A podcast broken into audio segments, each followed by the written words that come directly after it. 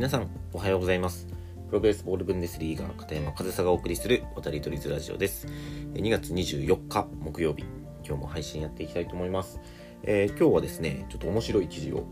見かけたのでそれをちょっとシェアしていきたいなっていうふうに思うんですけど、えー、まあ、早速ですがその記事というのがフルカウントさんの記事ですね。タイトル三振を減らすはずがバッテリー間を31センチ伸ばして生まれた予想外の結果。というタイトルでこちらですね僕もこの渡り鳥ズラジオでご紹介したことあったんですがあの昨シーズンアメリカの独立リーグアトランティックリーグでえプレートからピッチャーマウンドピッチャーマウンドプレートからえホームベースまでの距離を31センチ伸ばすというある、まあ、実験が行われました。で、まあ、その意図としては近年のメジャーリーグでは、え三振数の増加とそれに伴うインプレーの減少が問題視されていると。でその状況その今のその三振が増えている現状とそのインプレーが行われてないという状況を打破するために、えマウンドを少し遠くしようと。ピッチャーの投げる距離を少し長くしようと。そしたら三振が減ってインプレーも増えるんじゃないかと。それによって野球を見ている人にももっと面白みが伝わるんじゃないかという実験が昨シーズンを通して行われたんですよね。で、アトランティックリーグはですね、昨年、えー、ホームとマウンドの距離を18.44メートルから18.75メートルに変更しました。31メートル伸ばしたんですね。で、まあ、MLB の公式サイトによると、このピッチャーマウンドからホームベースまでの距離が変更されるのは、えー、1893年以来128年ぶり128年ぶりです。でまあその距離が伸びたことに関してただ単に距離を伸ばしただけではねあの誰も納得しないじゃないですか。だから、まあ、その目的はその三振と三振の減少とインプレーの増加という目的があるんですけどその距離を伸ばした理由としては、えー、128年前1893年に比べ、えー、投手の平均身長が伸びたこと平均球球速が上がったことこれらを、まあ、理由にして、まあ、その反対意見とかもねもちろんあったでしょうけどその辺りを納得させるというかね。まあ平均身長も伸びたし球速も上がったしちょっと距離遠くしようよみたいなことでこの新ルールを取り入れで、まあ、目的としては、えー、コンタリコンタクト率ボールとバットが当たる確率を増やしてインプレーを増やそうという試みが行われていたと。ですがそのあのね距離を伸ばそうって言った人たちの思いとは裏腹に何が起きたかというと距離を伸ばしたことによって三振の数が増加したんです。三振の数を減らすために距離を伸ばしたのにもかかわらずワンシーズンやってみた結果を見ると三振が増えていたんですよね。でこの結果というのは誰もが予想しなかったことで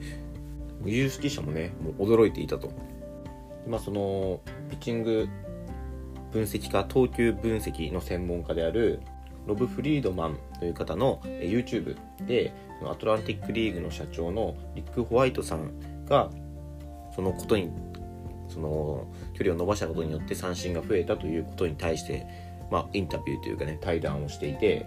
そのフリードマン氏はその距離が伸びたことによって変化球がより曲がるようになったから三振が増えたんですか？と聞いたら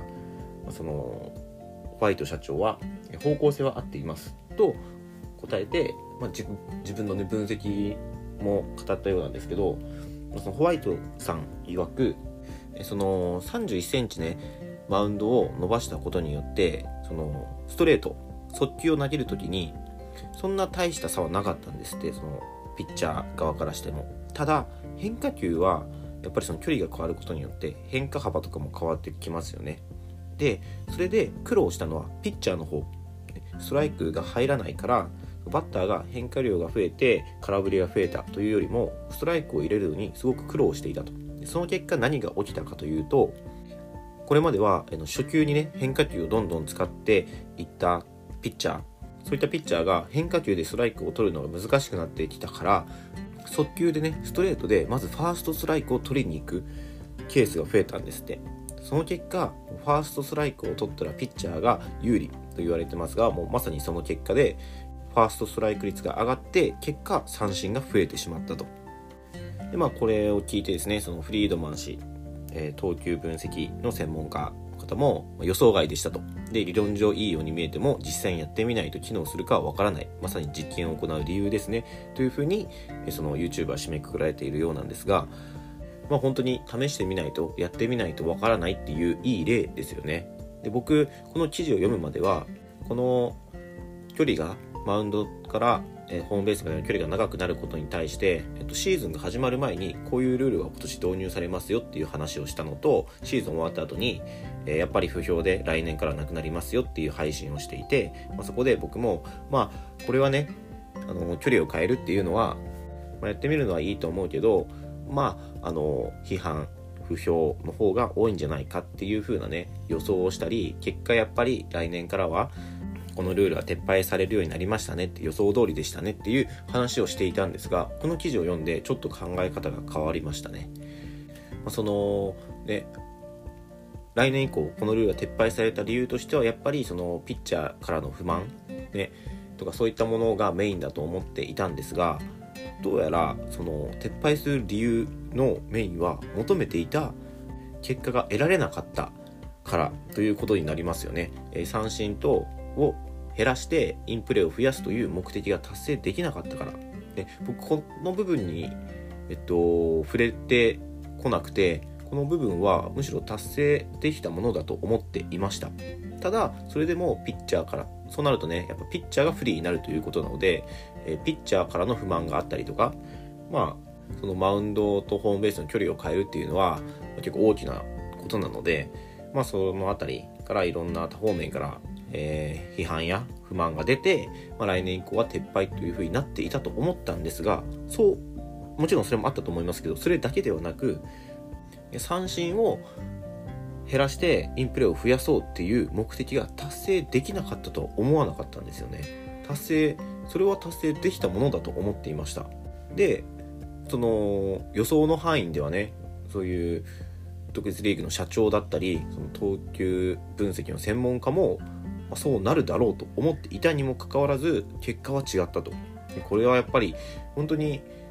これを試した意味価値っていうのはあったと思いますし本当にねあの突拍子もない考え方というかそのバッターが打てなくなったからピッチャーマウンド遠くしようみたいなちょっとねある意味浅はかな考えのような気もしますけど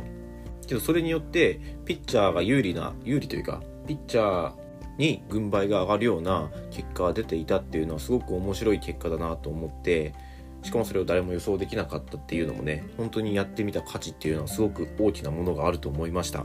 でまあこういったことね今後もねまあいろいろまだまだ野球は完全なスポーツじゃないというか、まあ、その選手のね技術が上がることによってルールを変更しなければならないスポーツっていうのが本来そのね正しいのかどうかっていうのはわからないんですけどまあそのスポーツとしての未完成さもまあある意味魅力の一つのなのかなとも思いますしどんどんねこういったことは試してみてでいいねエッセンスだけいい部分だけ抽出してそれを組み合わせていく。そういったことがねやっぱスポーツとしての発展にもなると思いますしいや去年そのね初めてそのマウンドの距離を長くするって見た時はいやいや嘘だろと。そんなことするって思ったんですよ正直。ピッチャーはピッチャーが努力して得たそのスピードだったり変化球だったりそれでバッターが打てなくなった。ピッチャーの努力でそういった結果成績が生まれているのにそれをピッチャー不利なルールにしてそのピッチャーの努力をなんか無駄にするじゃないですけどルールでピッチャーの努力をルール変更でどうにかしようっていうのはちょっとピッチャーに対して、うん、失礼というかかわいそうじゃないかなっていうふうに思っていたんですけど、まあ、やってみたら予想に反した結果になったっていうのはすごく面白いですしちょっとねあの時の僕の考えの方がちょっと浅はかだったかなというふうにもちょっとまあ反省というかね考え直させられましたね。まあ、なのでね、これからもいろいろなね、新ルールだったり、まあ、実験っていうのは行われると思いますけど、まあ、そういったことにね、否定的にならずに、まずはやってみて、で、その結果を見て、まあ、それを続けるのか、やめるのかっていうのはすごく大事なことだと思いますし、まあ、そういったマインドっていうのが、スポーツを発展させていくんだろうなというふうに思ったので、え今日はちょっと興味深い結果になったこのマウンドと、えホームベースまでの距離を変えた昨シーズンの結果について共有させていただきました。面白いですよねこういうのね、えー、また何かねこういったこと